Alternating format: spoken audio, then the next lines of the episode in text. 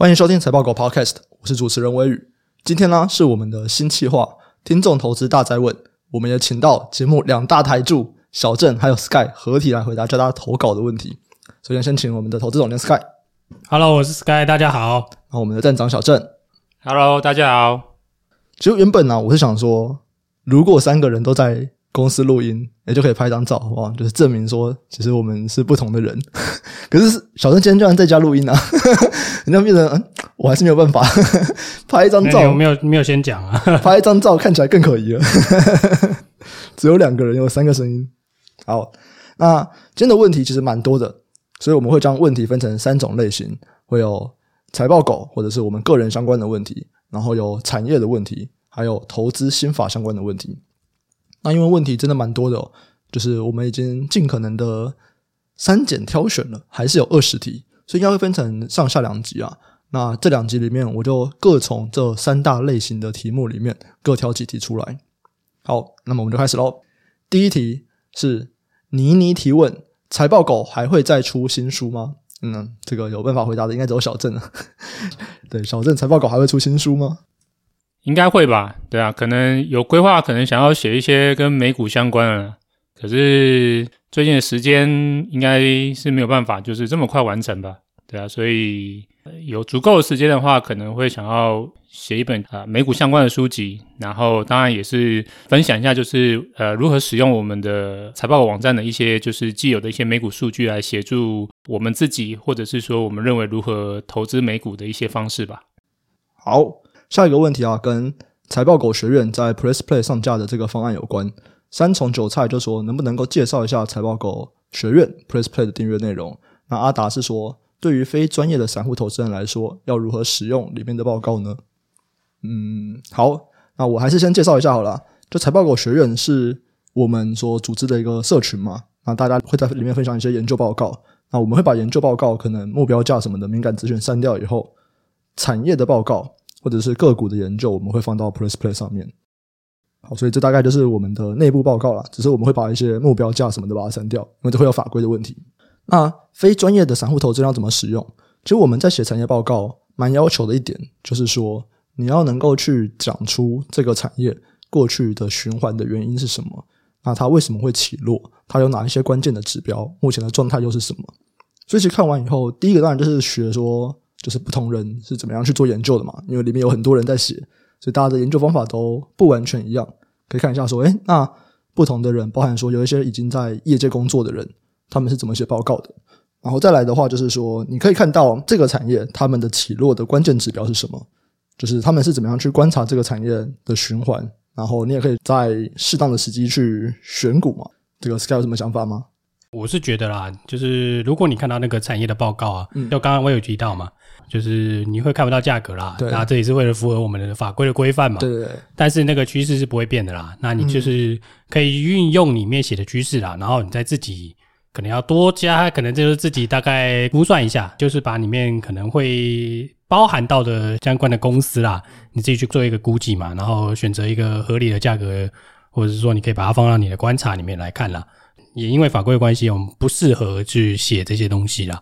那这个就是可能大家在这一段就要自己动手做一下。对对对，没错没错。然后也不要因为我们写就觉得可以买，因为我们写是觉得这个趋势是对的，但是投资的重点还是在价格嘛。对，你趋势对，价格太高，买了一样会赔钱。所以我觉得只要没有价格，诶，这样就不算是投资建议啊。不过这是一个分享，我们怎么样去看这个产业。好，下一题，Danny 说他是三年的忠实听众。感觉财报狗 Podcast 都在做功德，请问财报狗赚钱的方式？哇，三年的话，应该就真的就是从一开始开始嘞，就从我开始找我的一些投资朋友那个时候开始了，第一季就在听。好，感觉财报狗 Podcast 都在做功德，请问财报狗的赚钱方式？那这个还是请执行长小郑来回答好了。好啊，财报狗没有做功德啊，就财报狗一直都是商业团体啊，对啊，所以。其实很简单嘛，就是把羊养肥了再宰嘛，对啊，所以没有啦。嗯，对，你就是一只羊，就是说 养了三年，对，才要三年而已。对啊，没有，就是说我们当然是希望能够先培养我们的听众嘛，对不对？那我们也不知道我们当初录 Podcast 算是个机缘试试看吧。那我们也不知道到底是做起来做不起来。那当初也觉得，诶，那没有人听那。可能就就停掉，我们也觉得没差。对，那那目前就是说，哎，好像的确累积一些听众了。对啊，那就是如我们说的，我们毕竟是个商业团体啊。对啊，所以我们当然还是会有一些商业活动。那当然，随着我们的听众逐渐增加，那大家应该也发现，就是我们已经开始置入一些就是广告。对，那当然我们的广告的话，呃，基本上啊，我们会尽量挑我们喜欢的产品，或者说我们认为可以推荐的产品去推荐。对，所以大家应该会发现说，我们应该不太喜欢推荐一些金融商品。对，有些金融商品，我们觉得其实对听众的这个长期投资没什么帮助啊，所以我们是不会推荐。对，那除此之外，其他的可能像一些日常用品啊，各方面的啊，我们如果用过，我们觉得不错，然后我们可能就会这个叶片，我们就会接起来吧。对啊，所以就是说，诶，我们会开始有业配置入了。对，那这也是告诉大家，就是说，诶，如果有一些广告金主，诶，你觉得我们这个财报狗 Podcast 的 TA 符合你们自己的这个目标，欢迎来找我们。对。是啊，我以为你会讲什么强力买进之类的。哦，没有啊，反正就是除了金融商品之外，其他基本上我们就是钱来就干，对对对，就是这么简单。然后这边也可以提一下，就是小郑刚不是说什么把羊养肥再宰？哎，没错，因为财报还有网站嘛，网站也有这个付费的订阅这样相关的，所以就我们想法就是说，哦，如果大家都会在投资上面赚很多钱。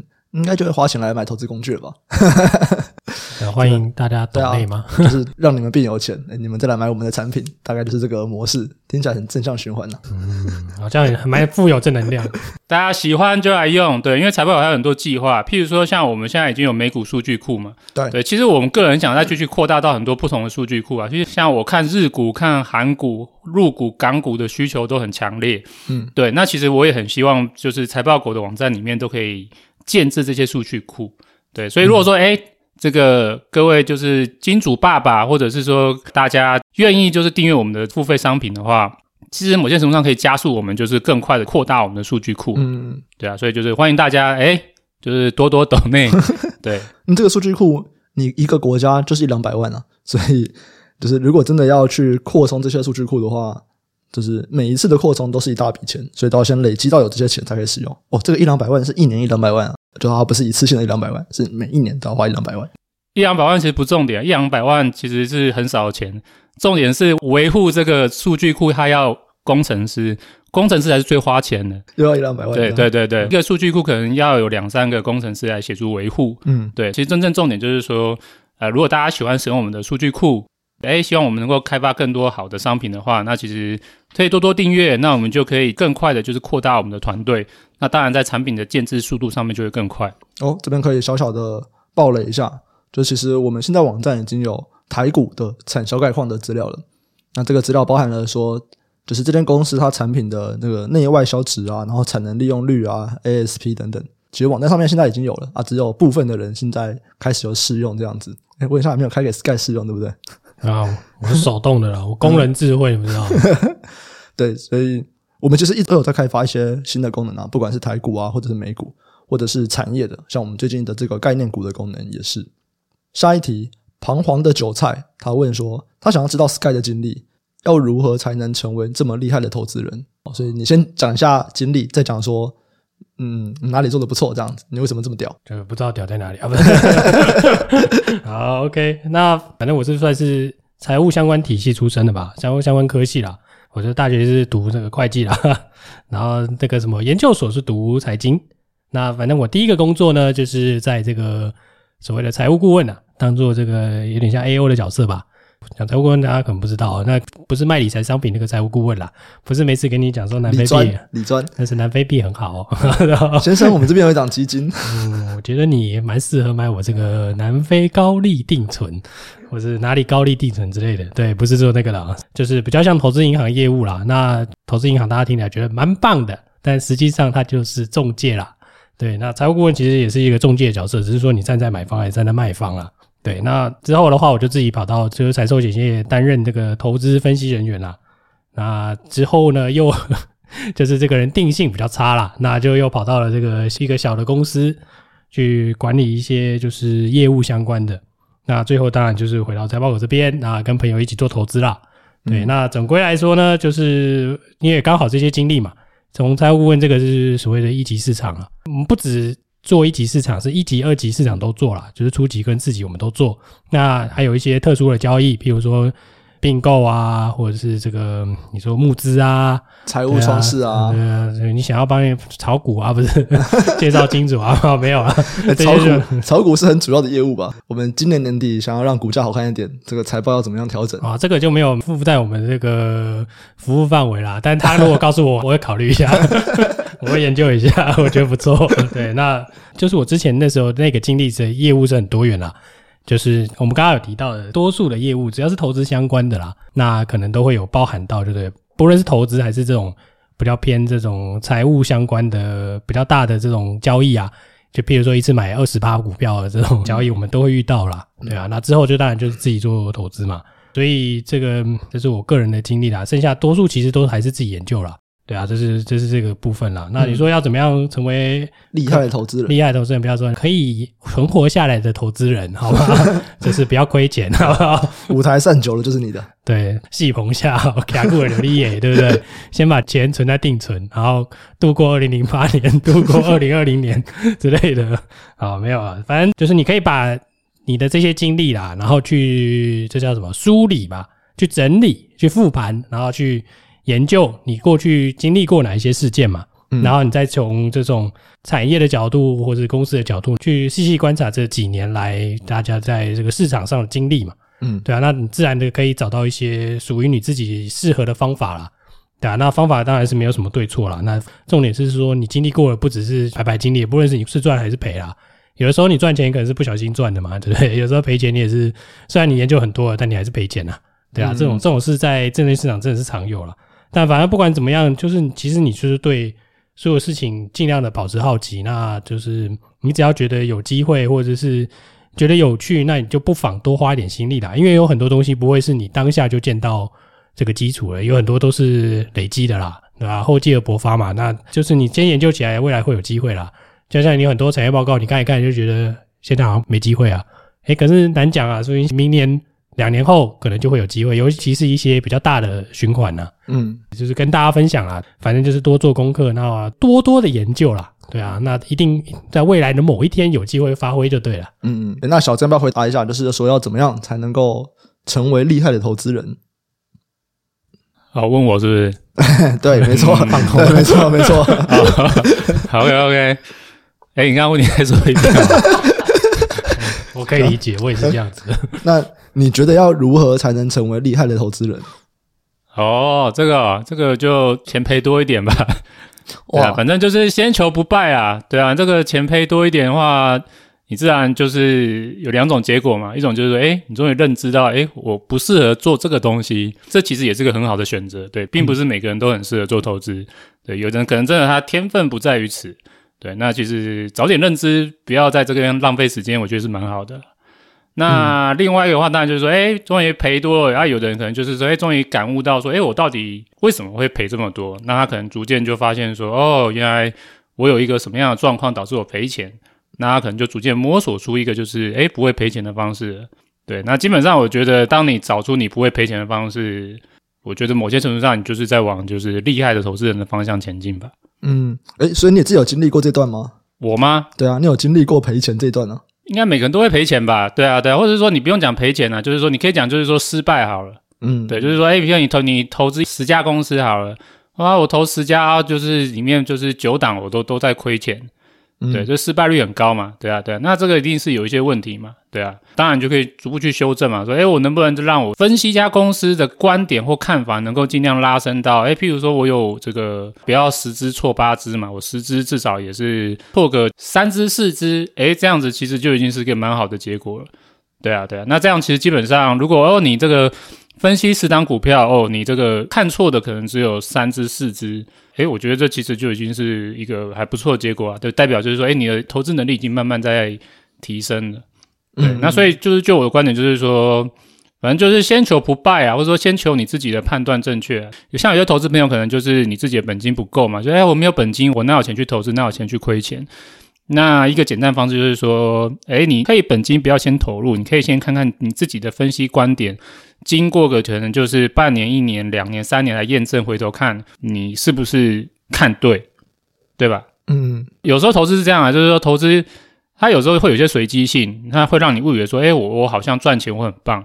可是其实你当初买进的观点，事后来看根本就是错的，只是你赚钱。所以这个不是变成厉害投资人的重点，因为变成厉害投资人不能靠运气。你真的重点呢，还是在就是你到底当初看的一些事情有没有看对？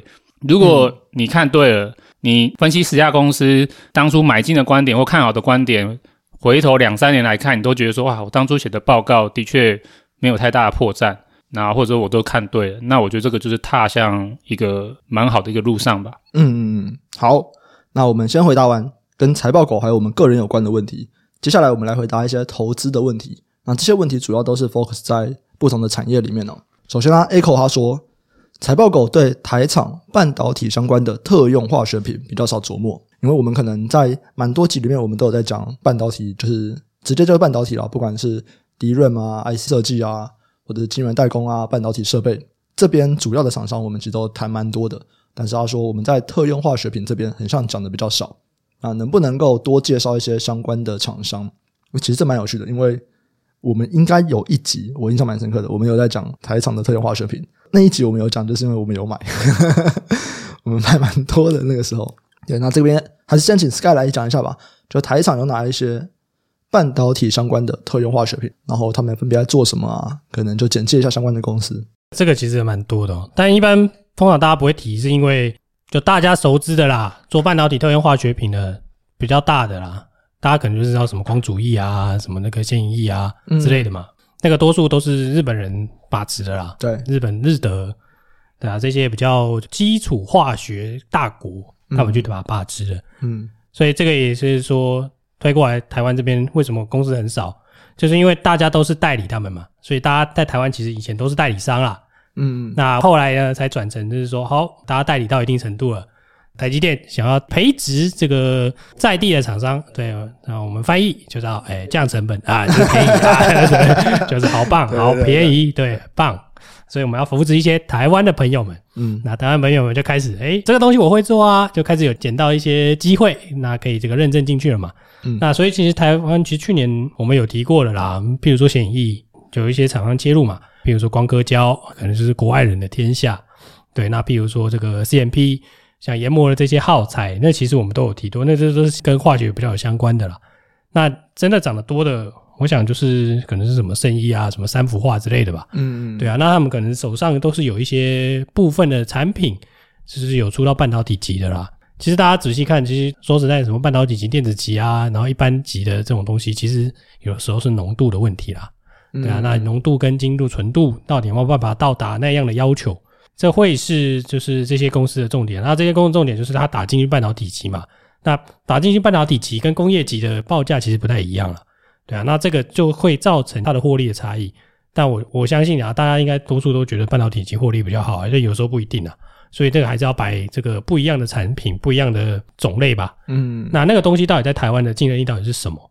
你可能要去观察，因为这一题是一个非常大的题目，我没有办法每一个都跟你讲。我每个讲完大概一两个小时吧，差不多了，大家可以全部讲完这样子。但是我们可以确定，可以很明确知道说，为什么去年会特别好，其实就跟半导体的 cycle 是有关系的啦。对啊，你看那个成熟制程都涨爆了，你也知道这个材料也相比之下一定会用比较多嘛。对啊，所以在这个过去这一两年，其实蛮多化学厂有在扩厂了。那它其实是跟着半导体走。那如果半导体不成长，那它的扩的那个东西就难讲了，除非它 shares 它的这个比重是提高的。对啊，那所以这个大家也是可以多关注。那还有重点是说，不只是半导体用量提升啊，应该说这一两年。就是刚好有受到中国有一些风控的影响啊，所以他们化学原料其实是涨很多的，也连带带动了台湾的这些化学原料也是大涨啊，对啊，所以这其实有多重因素啦，它并不是只是一个单一因素就对了，对啊，所以这个也可以跟您分享啊，就是未来要关注这样产业的话，可能要关注哪一些点？这样，诶，我补充一下，欸，好啊，我觉得其实。有时候没有办法讲太多，也很简单啊，因为就是说我们产品目前只有台美股嘛，对不对？嗯，那所以我们会大家跟大家分享，就尽量就是台股跟美股比较多的公司嘛。嗯，对。那如果你说的特用化学，其实最强的国家应该就是日本啊，对。然后还有一些厂商是在欧洲，所以基本上很简单，就是说如果可以多多支持我们，然后让我们更多的资金开发像日股啊、欧股啊，诶我说真的，如果今天我们就是有钱推出日股，我跟你讲，我们一定接下来会有就是这个台股、日股提款机啊。如果有欧股，就会有台股、德股提款机。对，所以。哎，对，就是大家多多支持我们，想要听更多节目，哎，对对，就是有多多支持我们。提款机吗？同盟国提款机，同盟国提款机，德字，所以再加一个啊，刚好，不错吧？对啊，其实我觉得就这么简单啊，对啊，就是只要我们的产品，我们数据库有扩及到的，我们一定都会尽量多谈的。嗯，好，我刚想到一个啊，其实如果在财报狗网站上面搜寻特用化学品。你就会看到一个清单啊，就是我们有整理一些台湾厂商的特用化学品，那你可能要再去里面一个一个看，说它有没有做到半导体这样子。因为特用化学品就像刚刚 Sky 讲的嘛，可能有浓度啊、精度的问题，它不一定能够达到半导体相关。那也有很多公司会想要打啦，就是陆续在切。这几年一直都有一些公司，他们有说啦，说是成功切入，可是到底有没有放量就不知道了。这样，或者占比到底多少，这个东西要一个一个看。好啊，那我们来看下一题，是八米提问。他说：“要请问怎么看待现在这一波半导体还有电子供应链的调整阵痛？应该就是在讲这个中美之间的关系吧，或者是很多人开始要去排除使用中国相关的一些半导体相关的东西。然后他也说，就未来先转单的这个区域还有厂商，你们会怎么看？区域就包含像日本啊、台湾、越南、泰国或者是印度等等。哇，这是一个大问题耶。简单来说，就是现在的这个。”半导体还有电子供应链的全球布局，现在在重新调整嘛？第一个当然是说，哎，各国要开始减少采用中国的东西，哎，不然怕到时候美国又出了什么政策，就影响到他们的产能，或者是影响到他们的销售。然后各国也想开始去扶持自己的半导体的策略，这是一个蛮大的问题。就是国家区域的角度来看，还有从一些特殊的厂商来看，小郑有什么想法吗？嗯，没有想法，这这一个问题问十个问题。呃，好，我简单说一下啊，就是说我们在从去年刚开始分享，或者我我当初在安排，就是说，OK，我要来就是分享一下美股资讯的时候，我那时候定调就是呃，想要以半导体为主嘛。嗯，那当然有一个很大的原因在之前有分享，就是说，诶，很简单，因为我们网站很多人在搜寻半导体，嗯，那所以我当然是就是服务我们的这个。很大的一个庞大的喜欢半导体的这些就是投资朋友嘛，对。那其实当然还有另外原因，就是因为就是说，我觉得半导体大概就是在中美开始就是这个贸易摩擦逐渐明显之后，我觉得它开始成为一个焦点。那这个焦点的话，如果站在我的角度，其实它对于这个半导体产业，我觉得是一个正向的趋势。那这个正向趋势很很有趣，就是说它某些程度上不是纯粹的，就是一种。需求大幅成长，当然需求的确有成长，就是说半导体很有趣，半导体就是说它是一个因为像是基础材料，就是说各种新兴的，就是这种就是新的这个成长机会，譬如说像我们讲那个人工智慧啊、电动车啊，全部都是奠基在半导体之下才能够去发展的一些新兴的，就是成长性产业，它当然是有这样的需求成长，可是有一则成长性很特别的是，它是地缘政治带来的影响。嗯，对，那这种地缘政治是一个很有趣的，就是说它某些程度上，你可以把它看成是一种叫做经济学上叫做会让供给更没有效率。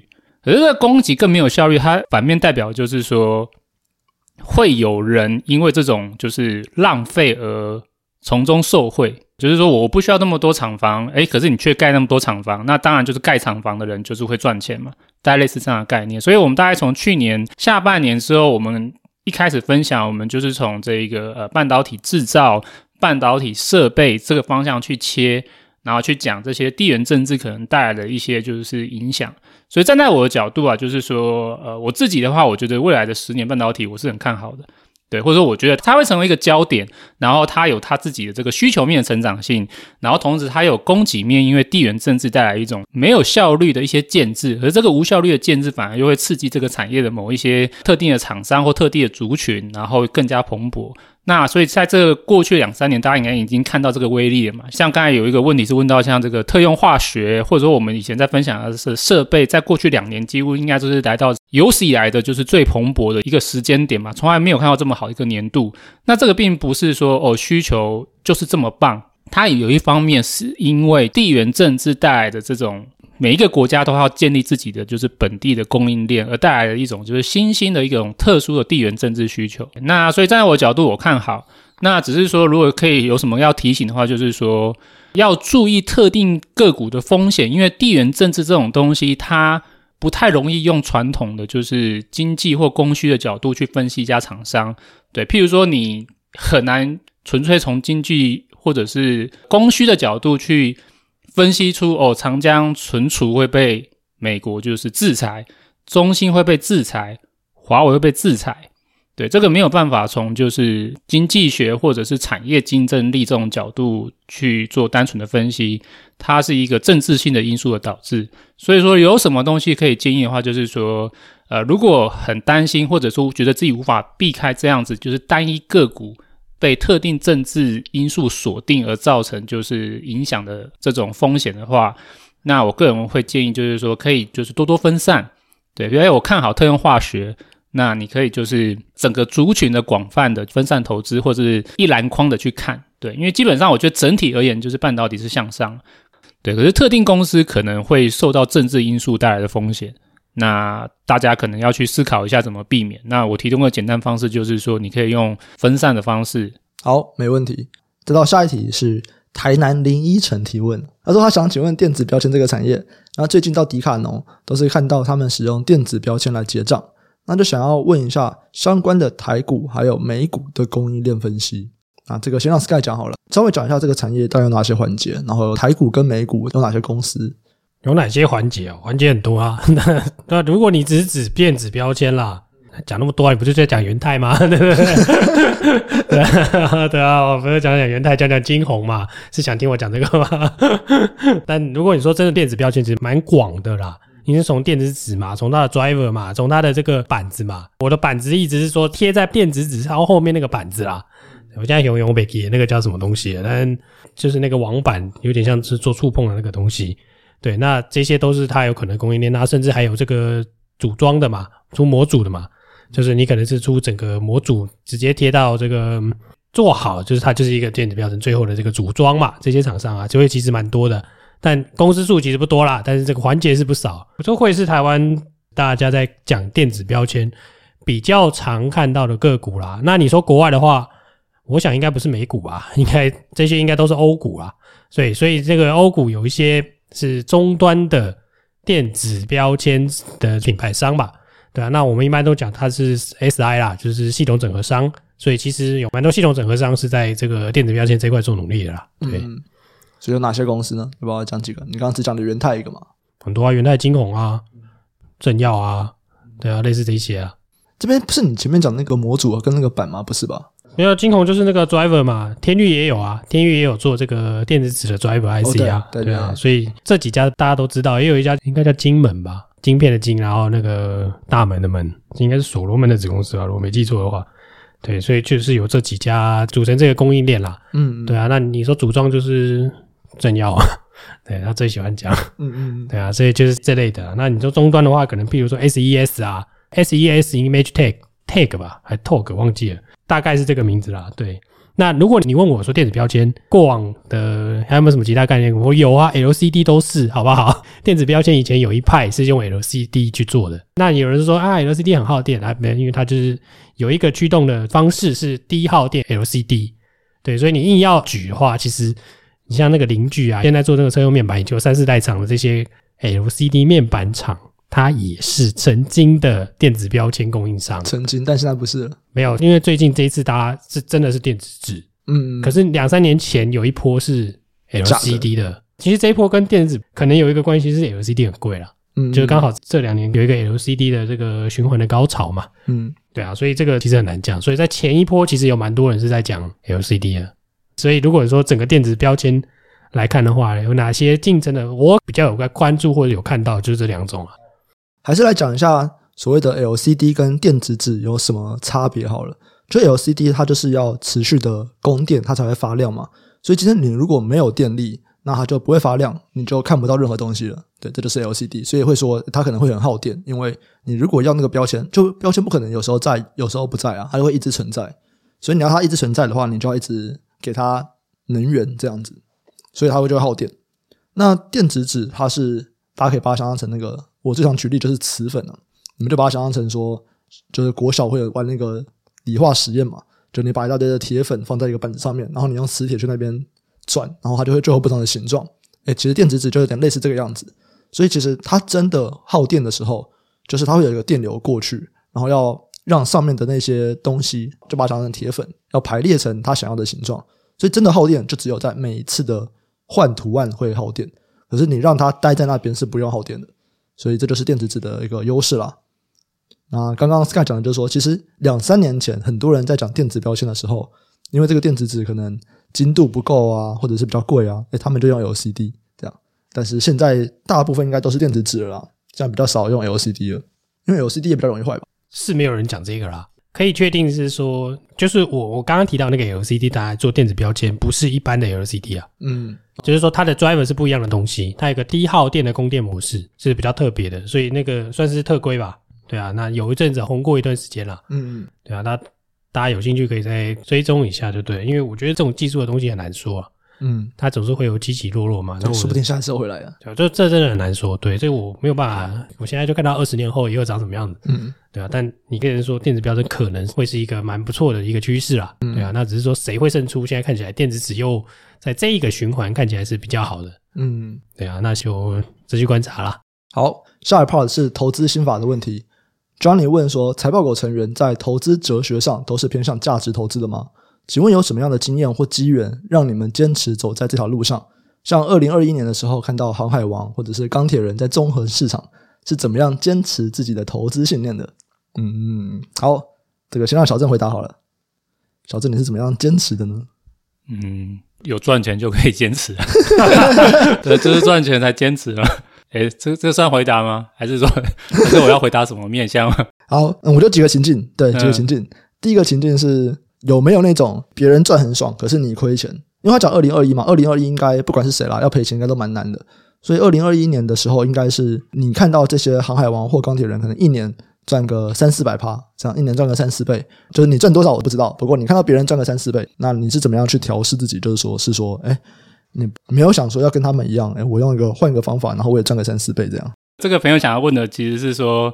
呃，就是他可能遇到个状况，他发现就是说啊，他只能就是他自己用一种方式，可是他赚的这个没有办法像就是诶，可能过去两年一些突发的事件，然后就是创造一堆就是少年股神，是不是？嗯，然后就是感到就是这个心中有一种挫折感，就是说哎，我坚守这条路那么久，可是想不到别人就是这个一两年，然后表现的很好，那这样子的话，就是可能心中觉得会有一点自我怀疑吧。我猜这个听众想要问的应该是类似这样的问题就对了。嗯嗯嗯。OK，然后他可能觉得就是说价值投资是导致，或者说他觉得价值投资就是没有办法得到这么高额的报酬率吧？我猜他的意思大概是这样。嗯，好，那我先讲就是说，基本上我觉得就是说，如果说你的问题是说为什么价值投资的报酬率没有办法像这些人这么高，我觉得你可能有点误解。对，价值投资并不会让你的报酬率很低。对，嗯、所以就是说，就是如果站在我的角度啊，就是说，如果你觉得价值投资是导致于你报酬率没有办法表现的。很好，或者说，诶，为什么我没有办法像这些人就是这样，就是短短的一两年就成为少年股神呢？当然，我先讲，就是说，这个少年股神一定有某一些是有一些投机性在嘛。所以我先讲说，第一个，你还是要把你自己的投资的历程这个时间跨度拉长了。那就我的角度说，我觉得衡量一个人的投资报酬率，我自己会觉得用拉长到成就差不多四年的角度来看自己过去的一个投资报酬会比较好。对，为什么？因为就是你看嘛，就是说这些航海王可能在过去两三年赚很多嘛。诶，如果说这个航海王他一直努力不懈，他就是只投资航海，他其他都不投资了，那他过去一年就会蛮惨的嘛。对，那当然他也不一定包括现在，很多人可能就是高点股神嘛，股神很多高点就是已经都出脱了。对，然后所以我是说，你的重点呢是要就是以一个大概四年的角度，就是说包含这个景气的上升跟景气的下滑来去检视你的报酬率。对，那如果说你今天就是拉长就是这个时间，你发现说，诶，你的报酬率其实表现的还不错。对，那我觉得这个就已经算是做到不错了。对，你不用那么在意，就是说为什么我在就是景气最好的那一段我没有赚到五倍十倍，你不要在意这一点，你要应该想去说，诶，我要把这个好的时候跟不好的时候平均，对不对？譬如那些好的，他可能也许是说，哦，景气很好的时候我赚五倍十倍，可是景气不好的时候我可能也就是直接亏五成或是八成，反正就是说你应该用一个平均的方式看啊。你如果一直很在意，就是说为什么那个时机最好的那一个点，为什么我没有赚到像别人那么高，那你可能会有偏误，因为。还有另外时间点也很重要，就是说当股市大跌的时候，谁的亏损幅度控制的比较好？嗯，嗯，对。如果你今天只赚一百趴，然后你在景气不好的时候，你可能控制你的亏损只有五趴到十趴，诶，你的报酬还是很好啊。对。可是如果说今天哦，有的人他在景气很好的时候就是赚个就是五倍十倍，就他在景气不好的时候他就亏九成，他其实报酬率不一定比你好。不知道这样讲，这个听众他会不会心里觉得比较 平衡一点？对，总就是说，你应该以一个比较长期的角度来去看你的平均报酬。对，那重点是一致性啊。我觉得一个好的投资的一个方式，其实是有长期的一致性的。像我们的投资都已经经历很久，超过十五年了吧？就是我们最早二零零八年那时候那么惨，都已经经历过。所以如果在看待这一次疫情，还有就疫情之后复苏，自然就是会比较处之泰然吧。对，因为你二零零八年那一波也是一个波动非常巨大，二零零八年大跌，然后二零零九年也是小型股都是五倍、十倍涨，整体大盘都是几乎是涨一倍。对，那你经历过这些事情，然后时间一久，那回头去看你自己的投资报酬率平均，应该就能够比较处之泰然吧。嗯嗯，好，那 Sky 呢？Sky 是怎么样去坚持这个投资的信念的？你也比较不是这种追高杀低嘛，对不对？那你在看到别人这种乘风破浪的时候，你是怎么样去坚持自己的想法？不是，我我很难讲，因为刚好举这两个例子，就说哎，没有，其实我都有加入，我我都有买啊，不好意思，但又不好意思，我们在 Podcast 有讲，所以这不能怪我 啊，没有，这开玩笑的啦。但我觉得你要看这些人的杠杆多大啊，因为我每天都十倍接王权的，你赚一倍也会变十倍啊，嗯，对啊，所以你要这样想啦，就是从景气来看，up cycle 跟 down cycle，你的这个报酬率。跟市场比，那你可以做一个平均嘛。再来是说，你通常使用这种方式投资啊，就是景气上下行的时候，你的报酬率波动会非常大。你也要先想想看，你到底适不适合啊，可不可以去承受这样的波动啦。嗯，对啊，因为其实研究指出啦，低波动高回报啦，对啊，所以应该说是什么样的经验让你就是坚持走在就是你自己的投资方法或者价值投资的路上？那我会觉得就是说，你可以去观察有没有人是。暴赚，然后又就是市场不见了。嗯，我觉得这个世界上就是永远的生存者偏差啦。你听到的那些都是暴赚的嘛？沉船的你根本就不认识啊。我刚好认识几个啦，对不对？今天要赚掉两亿，又赔到可能两百万都不到哦，甚至负债两千万。我随便举个例子啦，对不对？那这样的人真的蛮多的啦。那你有遇过这样的波动，看过有人有这样的波动而倾家荡产或者什么破产再也站不起来，那你自然而然你会去选择一个适合你的方式啦。但我没有说那样的方式不适合特定的人嘛，嗯，对啊，有人说李佛摩啊，好厉害啊，对不对？一直破产，一直站起来，嗯，对啊，那最后一次就站不起来了，那这是开玩笑的。但是就是说，你去怎么去判断这样波动对你的这个资产的影响嘛？对，对啊，那你才会去选择啦，适合你自己的这个投资方式啦。嗯、啊，不是说波动大不好，只是说怎么去跟你那个波动相处，因为很多时候波动太大会影响你的操作啊。我的操作是你的投资啦。对啊，你会觉得你自己赔爆了，然后抱不住啊，那我停损好了，嗯啊，就喷了。对，这种是常有。对啊，但不管怎么样，就是好好的回头检视一下你过往的投资的状况或者结果，那你去寻找那个原因嘛，那你就会觉得你哪里做不好，你就把它改善了。嗯、对啊，那其实大家一直应该都是不断的这样做吧。每一个人的报酬率都是需要调整的啦。对啊，就像我们有一集有提到那个 Catherine Wood 那时候的那个报酬，嗯、对，它其实就是两倍杠杆啊。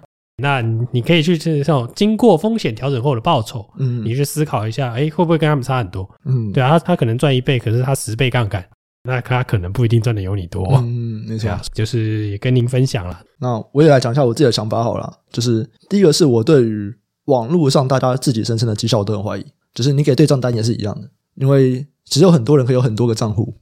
然后他们可以不同账户用不同的操作方法，然后给你看其中一个。你不要看那个账户好像呃几千万或者是几亿很厉害，没有，就有钱人就是有好几个几亿的账户，所以那些钱也不一定是投资赚来的啦。所以我在投资上，任何人讲他们的任何绩效，就我都是忽略的，因为我都认为这个东西是就绝对不会是正确的。对了，我甚至不是说很有可能不是正确的，没有，我认为绝对不是正确的。然后再来是我自己也比较不会看个案，就是我也不认为我会当一个极端值，就像是。我打拳击，我不会觉得我就是泰森；我打篮球，我不会觉得我就是 Curry。我就是做一个这种方法的平均，大概会到什么程度，或者是说都这样做的人，他们大概会变成怎么样的状况？那我就随便举个例子，大家可以去看那个，就是富比士就前五百有钱的人，他们都有个名单嘛，他们会去写他们的职业，对，你都可以去看这些人的职业，然后你就去找说富比士说前五百有钱的人，那些职业写投资人的人，你就可以去参考说，那他们职业投资嘛，他们是靠投资赚到钱，那他们的投资方法大概是怎么样？再来，你也可以去看，像我们都看十三 F，大家也可以定时去追踪一下，真的常年绩效报酬好的人，那他们的投资方法又是怎么样？我觉得看久了，你自己就会知道说，就是到底哪些方法有用，哪些方法没有用。至于说看到别人在社群上面提到他们可能赚很多很多钱的时候，我是真的还好。这种单一年度暴赚，然后有某个人因为他暴赚很红，这种情况其实就从我开始投资这十几年来也看到过很多了。那真的很多都消失了。就例如我们在讲二零二一年，我最近才听到一个八卦，就是有一个也差不多是在那个时候很红的人，然后后来就帮别人接代操，然后现在代操的数字少了一个零，是赔掉啊啊不是抽钱，他帮别人代操，然后 赔九十趴，哇超惨。所以我觉得我不认为说你看别人怎么样，你就要那样做，尤其是看个案。最好还是看全面一点，然后多看一点。所以，怎么样坚持自己的投资信念的？我跟我们的实习生都是这样讲：看书，对，大家的书看太少了，就是多看书，你会多了解这个投资的世界长什么样子。下一题，当抽魔术师问他说：“财报狗你好，想请教你们预估损益表的流程大概是怎么样？那有没有哪一个产业的某种数字特别重要，或者是有什么特别的估算方法？”然后说：“听财报狗的 p o c k e t 真的收益良多。”拿 Nerf 射人也很舒压，好，我们这个一定会去买，好不好？我有在打算把我们的储藏室，就是那个墙上要去挂那个洞洞板，然后放很多把 Nerf，这样有点军火库的感觉，我觉得蛮酷的。哈哈好，不过我们还是先来回答这题：预估损益表的流程大概是怎么样？那我们先讲一个 general 啊，就是 general 的方法，然后再来说，如果有哪些产业的特别数字特别重要，这个也许可以提一下。那 Sky 先来吧。我先讲一般这个业界教的啦，好不好？嗯、业界教的就是你从 top line 往 bottom line 估嘛。嗯，那每一个损益表下来嘛，你说营业收入啊、营业成本啊、毛利率啊，一般来看啦，大家估比较简单的啦，就从三率下手啊，就是毛利率估一估啊，那你再估一个费用率，你就算出营业利率嘛，那你就算营业利率，然后再估一下这个业外有多少嘛，然后你再估一下税嘛，对啊，嗯、那你就会得到一个那个 bottom line。对对，那 bottom line 就是税后净利啦，对啊，嗯、这是一般的估法。可能有些人看了一些书，觉得自己会计不错，那你可以试试看三表联动的估法，这个就会多花你一些精力啊。就是你边估损益表，边考量其他，譬如说对资产负债表的变化，对这个保留盈余表的这个变化，这也是一种啦。那通常大家会估的比较详细的，会是在 top line 的部分了。那 top line 就是营业收入嘛，营业收入它可能会估的详细一点，就是你可能会分应用别。分特殊的这个产业别去估吧，嗯，对啊，譬如说有三种，就是譬如说你你开一个鸡排奶茶店，你就把鸡排跟奶茶分开估啦，营收是不会 mix 估在一起就对了，你可能是鸡排一个营收，然后真奶一个营收，然后再用不同样的毛利率去计算嘛，对，那这会是比较传统吧，也是说现在业界常用的方式啦，对对对，对啊，那你如果要跟着估的更精细。那你可能可以想一下，有一些人会喜欢用一些，譬如说我过去四季啊，或者过去八季啊，这什么平均啊什么的，对，类似这种概念啊，对啊，所以我只能讲一个比较 general 的方法就对了。嗯，好，那小郑呢？小郑是怎么样去估损益表的？其实我觉得这个问题，其实在业界已经是一个有很普遍的做法，甚至有类似教科书的方式可以，嗯，就是去参考了。嗯、对，对，那如果是我可能。或者我就推荐有一本吧，我记得好像是那个那个叫什么名字？Joe Greenblatt。对对对，就是他，他有推荐一本嘛，那个华尔街证券分析，所以什么 Security Analysis and Business Valuation on Wall Street 嘛。对对，这本我觉得就是一个典型的，或是说经典啊，就是说可能业界可能就是会用这种方式，因为它比较偏向是 Top Down。就是说，先从总体环境，然后再到产业环境，然后这个假设都建立出来之后，再前进到单一公司的一个角度去做估值。嗯、对，那所以如果你今天想要了解的是说，哦，这个业界或是所谓的这些 sell side 或 buy side 他们用的这个方式的一个大概大概的模型，那我觉得这本书。就还蛮值得参考的，嗯，对啊，因为我觉得这本书里面内容写的很详细啊，我在这边讲一定也不会比较详细啊，所以我就推荐这本书吧。就是说你真的很有兴趣，你就去看，然后我觉得你从里面应该就会得到很多，就对，嗯，然后这本书又有那个就是呃那个那个谁啊，就是 Joe Greenblatt 啊，对啊，就是都已经有投资大大背书了，那我想这本书应该内容也没什么好说的，对啊，所以我就推荐你就去看这本书吧。嗯，所以这本书我也重复一次哦，它的英文书名是 Security Analysis and Business Valuation on Wall Street，然后它。中国对岸有翻译，台湾没有翻。那对岸的翻译是《华尔街证券分析：股票分析与公司估值》，他们翻译应该是第二版啊。对，第一版很像也有，可是有第二版。好，那我们来讲上集的最后一题。他说，关于基本面选股停损要怎么做？怎么样才知道是基本面催化剂看错引起的下跌，而不是一般的波动？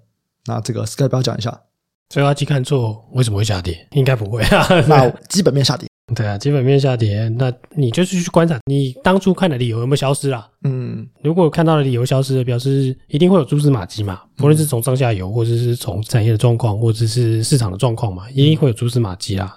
那正规的方法就是说，你有看到一定的蛛丝马迹，然后跟你的预期不符嘛，那你买进的理由有消失了，那你当然可以很明确的知道，哎，你这就是错了。嗯，对啊，哎，我这里提到的都是理由嘛，对不对？这跟股价下跌是没有关系的。嗯，对，所以其实应该是你要发现你看的那个产业，或者你看的公司的某一个特定理由发生的错误，你才会知道啦。那你说要怎么样才知道它不是一般的下跌啊？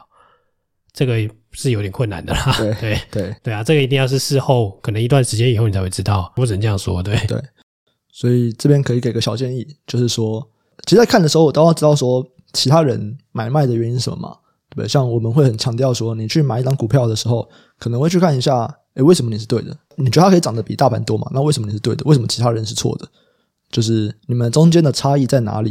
所以今天如果你买一张股票突然下跌，当然理想状况啦，是要了解说，诶，那下跌在卖的人他们为什么要卖？可是很多时候这种东西是过一阵子你才会知道，你当下你是很难知道的。所以 Jeff 的假设是这样子：如果我不知道，那就是有我不知道的东西。对，如果今天它突然跌了。然后我并不知道那个原因是什么，那一定就是有什么东西是我不知道的，那他可能就会当做他这边有资讯上的劣势，他他会他或许会做一些停损这样子。对，这是 Jeff 之前在我们内训的时候他会稍微提过的。那小郑呢？小郑你是怎么样去做这个从基本面做选股，但是你的停损怎么设定？补充一下啊，因为我觉得刚才可能 Sky 就已经讲了，就是大概嘛，就是重点是看你的观点，而不是在意股价嘛。嗯，对啊，你的观点有错，就算股价涨，你还是错。理论上，你应该还是要停损，或者是见好就收。对，所以这个我就不补充了。对，那、嗯、我想这个朋友也许他想问的是说，诶，可是有时候就是我觉得我没错，可是股价一直在下跌。对，那可能就像刚才提到说，是不是有什么东西我不知道？嗯，遇到这种事，是不是有什么东西我不知道而导致下跌？那我是不是该停损？嗯。对，那如果是这个问题的话，我觉得这种状况很很容易发生在所谓大家在提到什么叫基本面投资。有一种人基本面投资很简单，他的基本面投资就是去估下一季的损益，就是去估这个损益表，哦，估 EPS，啊 EPS 乘以这个本益比，哦十二倍，啊这是我们目标价。对，只是这个他定出这个目标价，然后他可能就是发现说，哎，这个什么可能股价就开始下跌，然后下跌之后，你会觉得说，哎，可是我觉得我的这个假设很正确啊，然后可是等到真的公司出来之后说，发现说，哦。公司还真的不如预期，对，然后这时候会有个感觉，就是说，哎，靠腰，就是这股价完全就是基本面嘛，对，就是等到公司公布财报，发现不如预期，这个早就为时已晚，这个股价早就已经通常是领先了好久，都已经先下跌了，对，所以就会有这个困惑嘛，就是说，哎，我这样到底该不该相信我自己的就是基本面分析，还是我应该要看到股价下跌，我又换掉 all in 的亏钱，就是说先砍再说了。对，那我觉得这种问题它是特别容易出现在，就是你把你的投资分析缩小在很短的时间内，就是说你总是想要去用就是这种什么基本面方式去预测，就是下一季的营收啊、获利啊、预估啊，然后以此来做投资。站在我的角度啊，其实这种看着很短的，就是你要预测一个很短期的东西，第一个本来就是它的成功率，我觉得就不高了。对，然后再来的话就是说。对，就是一定会有人比你更快的知道一些内部的讯息，嗯，对，所以它会更快的就反映在股价。对，所以我有什么如果可以建议，或者说如果你很坚持，就是说哦，我就是要用基本面，我不想要拿内线，我就是没有很丰沛的资讯什么的，你就是想要用基本面来做投资，然后可是你又担心，哎，为什么别人知道一些我不知道的事情，然后股价会先跌？我的建议就是说，你把你的就是投资的。角度放长一点，你不要去估月营收，不要去估季 EPS，你可以把时间拉长到去估一个两三年的角度的，就是获利的状况。嗯，对。那这会强迫你自己就是看比较远一点。我先讲啊，我觉得就是业界的所谓那些什么，就是 sales buy side，他们很简单，他大部分在九成大家都是只看个就是一季两季啊，对，他们不会去思考到就是一年后的事情。所以当你强迫你自己就是看久远一点的话，哎，其实某些程度上，你可能就真的就赢了别人的某一步吧。对，因为别人不会想到那么远。对，那所以反而看越远的东西，越没有其他人跟你竞争观点。那所以其他人搞不好就真的在比较长远的角度，他们在资讯上面，在各方面就没有领先你。所以越短期的话，越容易有资讯不对称啊。可是我觉得时间拉长一点，所谓的这个业界或者是法人的资讯不对称，相较于一般人或散户的这个状况，会就比较减轻了。对，我只能大概就是简单这样说明就对。那如果这个资讯不对称减轻的话，那你可能就不用那么就整天那边提心吊胆，就是说，哎，这个股价下跌是不是有谁知道什么我不知道的事情？然后我所以我应该要停损。对，就可能这样的这个困扰或压力就会比较减轻吧。嗯，好，没问题。那我们今天这集啊，就先把题目回复到这边。那还有十题哦，我们就留到下一集再回复。喜欢我们节目的听众朋友，记得按下订阅，并且给我们五星好评，然后分享给亲朋好友。如果有业务合作的需求啊，也欢迎到资讯栏的合作信箱。感谢大家收听，我们下集再见，拜拜，拜拜。